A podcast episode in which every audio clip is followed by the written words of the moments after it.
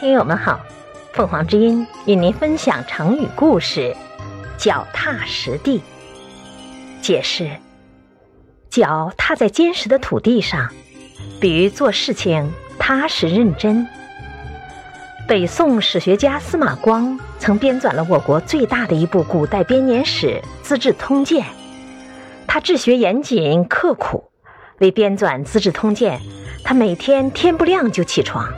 一直工作到深夜，他对书稿精益求精，六百多卷的初稿，到定稿时只剩下八十卷，而且全部用公楷字写成，没有一个草字，剩下的废稿把两间屋子都堆满了。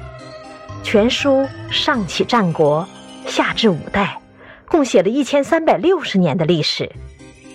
他这种认真踏实的治学态度，受到人们的赞扬。有一次，司马光问他的朋友：“你看我是一个怎样的人？”朋友答道：“你是一个脚踏实地的人。”这个成语形容做事认真踏实。